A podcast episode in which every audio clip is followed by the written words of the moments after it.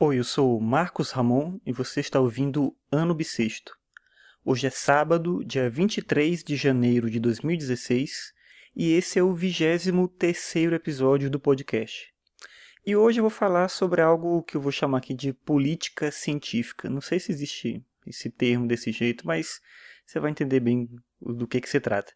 Eu coloquei como uma das minhas metas para esse ano, eu escrevi um texto lá no meu blog e eu coloquei metas genéricas, coisas que a maioria não vou conseguir cumprir. Mas enfim, uma delas era aumentar minha produção de artigos científicos publicados em revistas acadêmicas.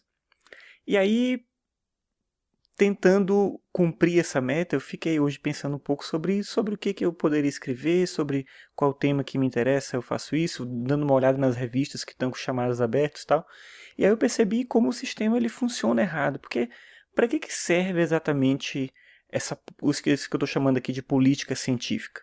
Se a gente pensar a função das agências de financiamento de pesquisa e como elas funcionam, elas funcionam muito sobre números. É basicamente isso. Então, para eu participar de um edital de tal tipo, eu tenho que ter uma produção acadêmica que equivale à participação em tantos congressos, tantos artigos publicados, tantas orientações de não sei o que e tal. Então, interessam os números, mas se fala muito pouco sobre a qualidade disso, a qualidade dessa produção acadêmica. Então, a política científica que se volta para uma quantidade de produção, e aí muita gente é, publica junto e você sabe que na verdade tá ali dois, três nomes em um artigo, na verdade uma pessoa escreveu, eles fazem um rodízio ali entre eles, mas o nome de todo mundo tá lá, então todo mundo sai ganhando com esse processo. Então existe uma, um processo de burlar a própria produção acadêmica e, além disso, gerar muita produção acadêmica que não serve para quase nada. Se fala muito sobre quase coisa nenhuma.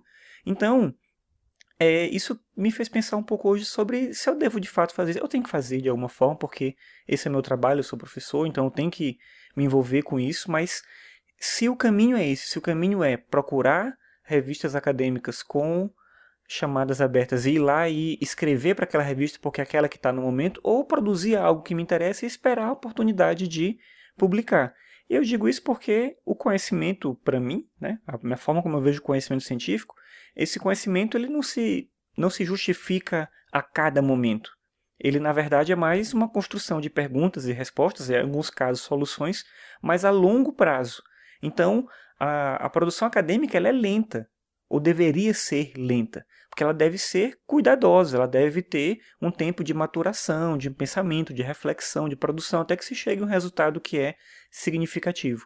E essa estrutura de agência de financiamento, esse modelo de política científica que a gente trabalha hoje, propõe o contrário. Propõe que se produza muito.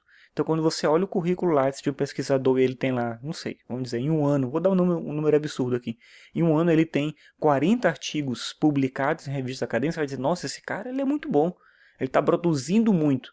Mas será, se a gente for avaliar esses artigos, será que não são várias versões do mesmo artigo? Será que não são vários artigos em coautoria em que essa, esse pesquisador de fato não participou efetivamente daquela pesquisa, ou participou muito pouco, ou não escreveu quase nada? Então, enfim.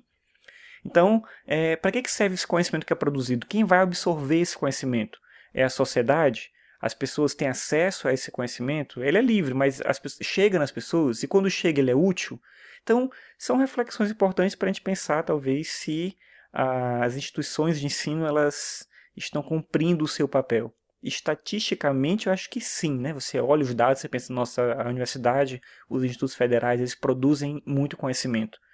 Mas será que esse conhecimento, ele, ele realmente ele vem de uma demanda de interesse da comunidade, da sociedade, ele se reflete em um benefício social para a gente?